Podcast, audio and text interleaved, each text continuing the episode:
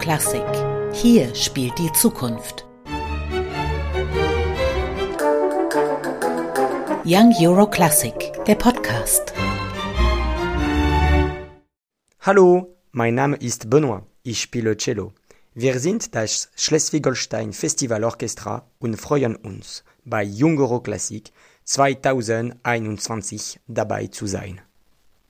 Liebe Fans von Young Euro Classic, liebes Publikum, herzlich willkommen zu unserem heutigen Podcast, in dem wir uns mit dem Konzert des Schleswig-Holstein Festival Orchestra bei Young Euro Classic beschäftigen. Dieses großartige Orchester muss man eigentlich nicht vorstellen, denn es gehört seit dem ersten Festivaljahrgang 2000 zu den unverzichtbaren Stammgästen bei Young Euro Classic. Und sein Principal Conductor Christoph Eschenbach ist in Berlin ebenfalls wohl bekannt, denn er fungiert hier ja außerdem als Chefdirigent des Konzerthausorchesters. Mein Name ist Michael Horst und ich spreche heute mit der Leiterin der Orchesterakademie, Agnes Monreal, die diese Akademie seit 2016 leitet. Welche Aufgaben als Leiterin dieser Akademie haben Sie, Frau Monreal? Sind das vor allem organisatorische oder auch künstlerische? Können Sie das vorweg ein bisschen beschreiben? Ja, das ist eigentlich genau das Schöne an meiner Position, wie ich finde, weil es zum einen um die künstlerische Planung geht, sich zu überlegen, wie muss ein Sommer aufgebaut sein. Die Musiker aus aller Welt kommen für sieben Wochen zu uns, also für fünf große Orchesterphasen. Und wir überlegen natürlich immer, was sollte vorkommen in einem solchen Sommer? Wie machen wir da eine schöne Abwechslung? Wie können die am meisten von einer solchen Gelegenheit profitieren? Und auf der anderen Seite ist es dann natürlich zum Ende hin eine ganz detaillierte kleine Logistik. Wann reist welcher Musiker an und wie müssen die Bettenpläne hier aussehen? Wann sind die Essenszeiten und so weiter? Das ist also sehr breit gefächert und gerade das finde ich sehr attraktiv an dieser Aufgabe. Das heißt, man braucht viel Erfahrung auf der einen Seite und auf der anderen Seite sicher auch gute Nerven. Durchaus. Können Sie mal ein Beispiel schildern, jetzt vielleicht aus diesem Jahr, das dann ein besonderer Jahrgang ist, bevor wir über die Atmosphäre sprechen, wie Sie zu planen hatten, wie oft Sie umplanen mussten?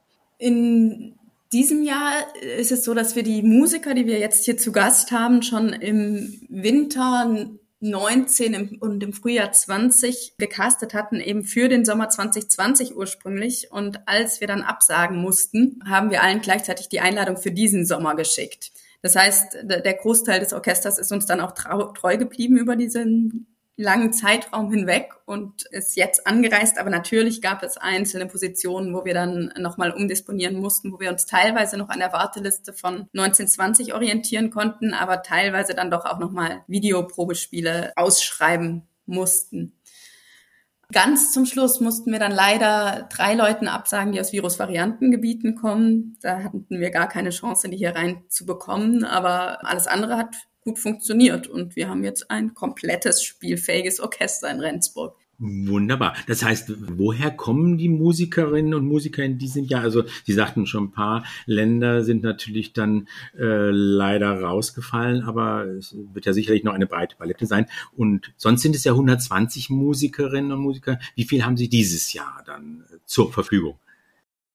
Wir arbeiten dieses Jahr mit circa 95, je nach Besetzung, aber insgesamt werden 95 Musiker da sein. Auf der Bühne maximal sind 85. Davon, ja, wir haben eigentlich doch alle Länder vertreten, die wir sonst auch haben. Also es sind viele aus Südamerika da, allerdings mussten wir den Brasilianern absagen. Es sind aber auch viele aus Asien da. Die Taiwanesen hatten aber wiederum ein bisschen Angst leider und haben uns abgesagt. USA, Kanada ist vertreten und aus Europa auch rundum, also Bulgarien, Slowenien, Schweden, Italien, Spanien, Niederlande. Ja, insgesamt 26 Nationen, die wir jetzt hier vereint haben. 26 Nationen, das klingt doch schon wirklich sehr beeindruckend unter den derzeitigen Bedingungen.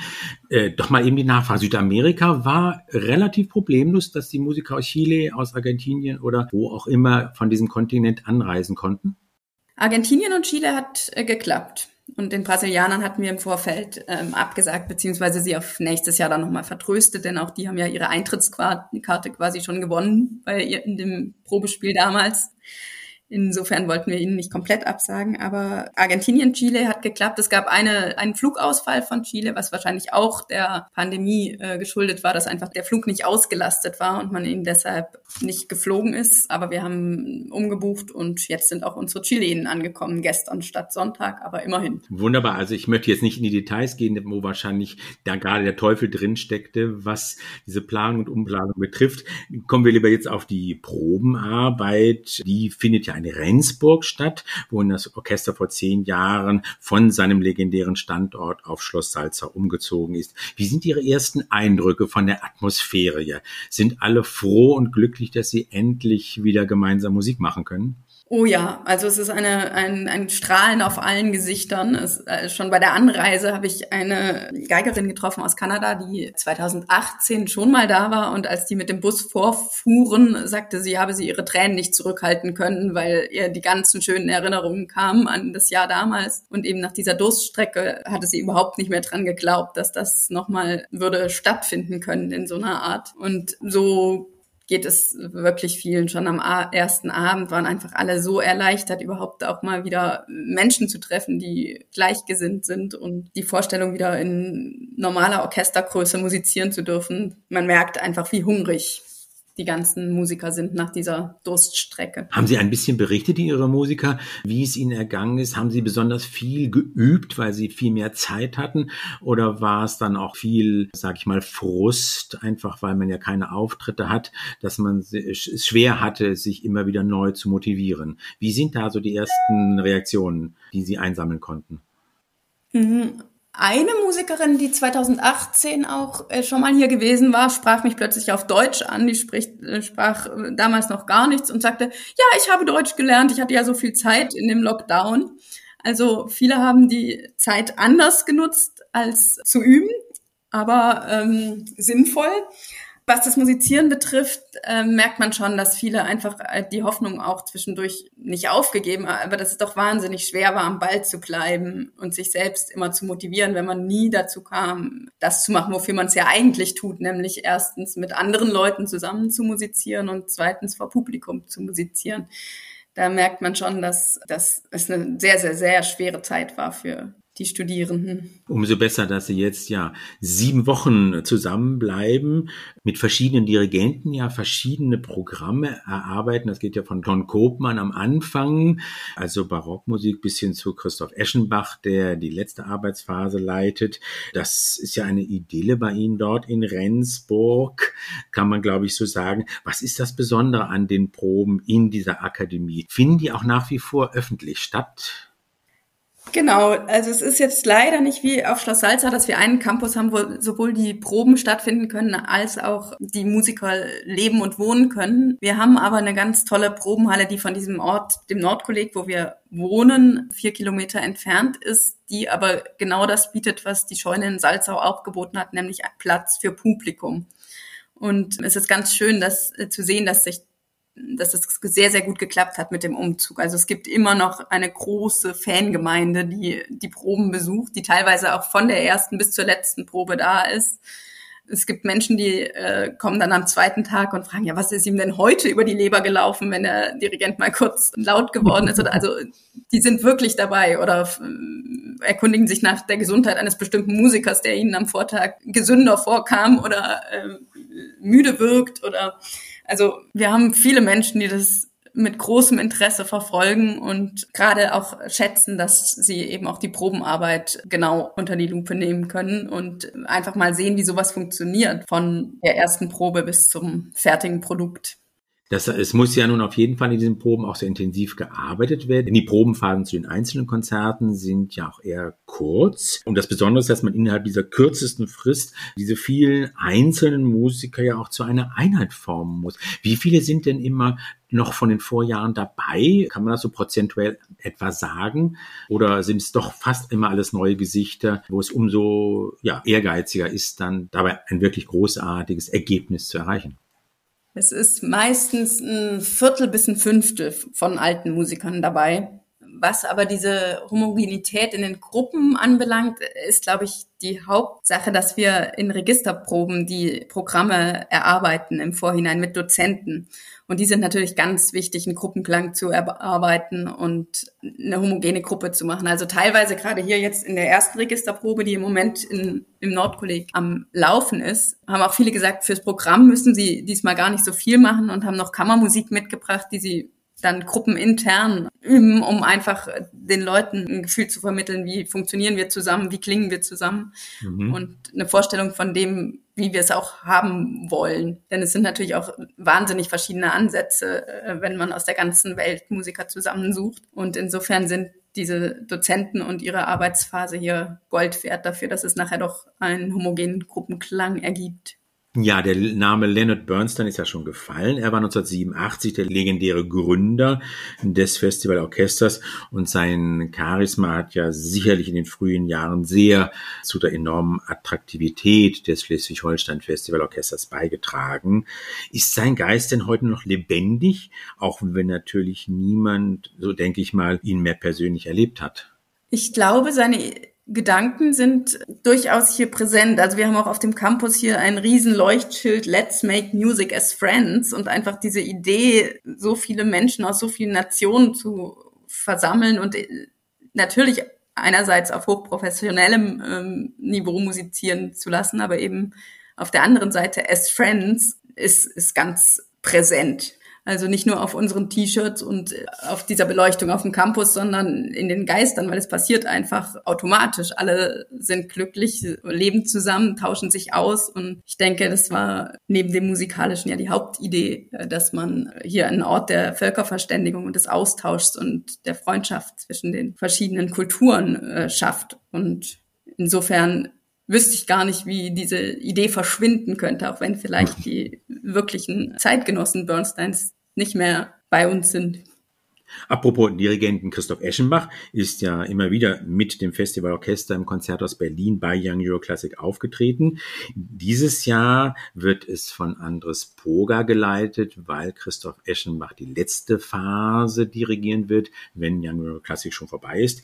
Andres Poga ist 40 Jahre alt, stammt aus Lettland und er hat in den letzten Jahren eine steile Karriere vorgelegt, kann man sagen. Er war in Deutschland bei allen wichtigen Rundfunkorchestern zu erleben. Er gastiert in ganz Europa, wurde aber auch nach Tokio und Sydney eingeladen, um nur mal die entferntesten Konzertorte zu nennen. Warum haben Sie ihn nach Rendsburg zur Orchesterakademie des Schleswig-Holstein Festivals geholt?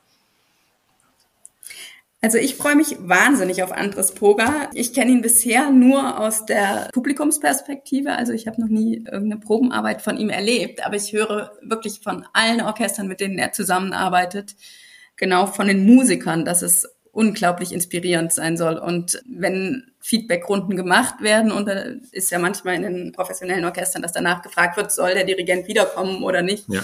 da fallen die Umfragen extremst positiv aus. Und das ist für mich hier natürlich das Wichtigste, dass jemand es schafft, die Leute ins Boot zu holen und zu begeistern für sieben Tage und dass sie die, das Gefühl haben, sie lernen unglaublich viel in dieser Zeit und können daraus richtig viel mitnehmen.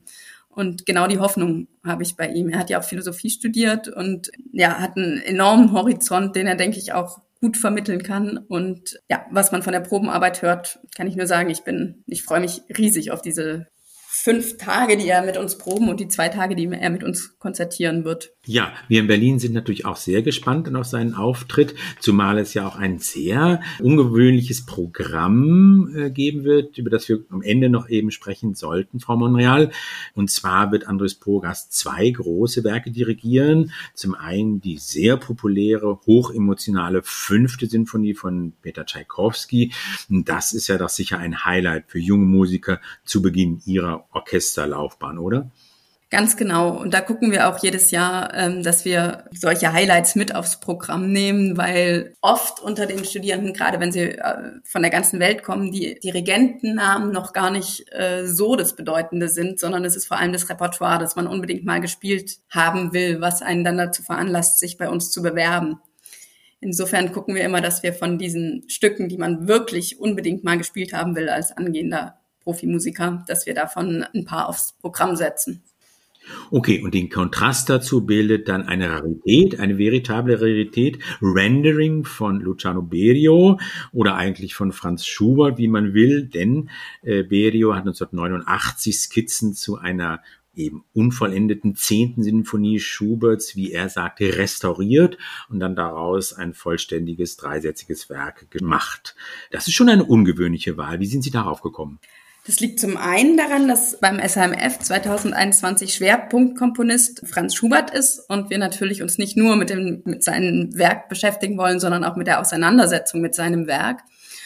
Und wir als Orchester haben uns dieses Stückes angenommen, weil wir, weil es eine gute Art ist, neue Musik zu vermitteln an die jungen Spieler. Also man ist oft ein bisschen erstaunt, wenn man äh, ins Gespräch kommt, dass auch unter den im Moment Studierenden einfach noch eine gewisse Berührungsangst besteht mhm. zu neuer Musik. Und ich glaube, dass dann gerade ein Stück wie Rendering, wo eben doch auch noch viel Schubert dabei ist, genau diese Angst auch nehmen kann und den Leuten Spaß machen wird. Aber genau das ist natürlich, äh, wie Sie sagen, der, der Kontrast zu Tchaikovsky 5. Das eine Stück, mit dem, durch das man sich wahrscheinlich erstmal durchbeißen muss und das andere, in dem man dann schwelgen darf. Okay, ja, wir sind sehr gespannt auf äh, diesen Auftritt vom Schleswig-Holstein Festival. Frau Monreal, ganz, ganz herzlichen Dank. Ich wünsche Ihnen weiterhin eine erfolgreiche Probenphase mit all den vielen Musikern aus aller Welt und dann später natürlich Standing Ovations bei Young Euro Classic im Konzert aus Berlin. Vielen Dank. Ich danke Ihnen. Young Euro Classic, der Podcast.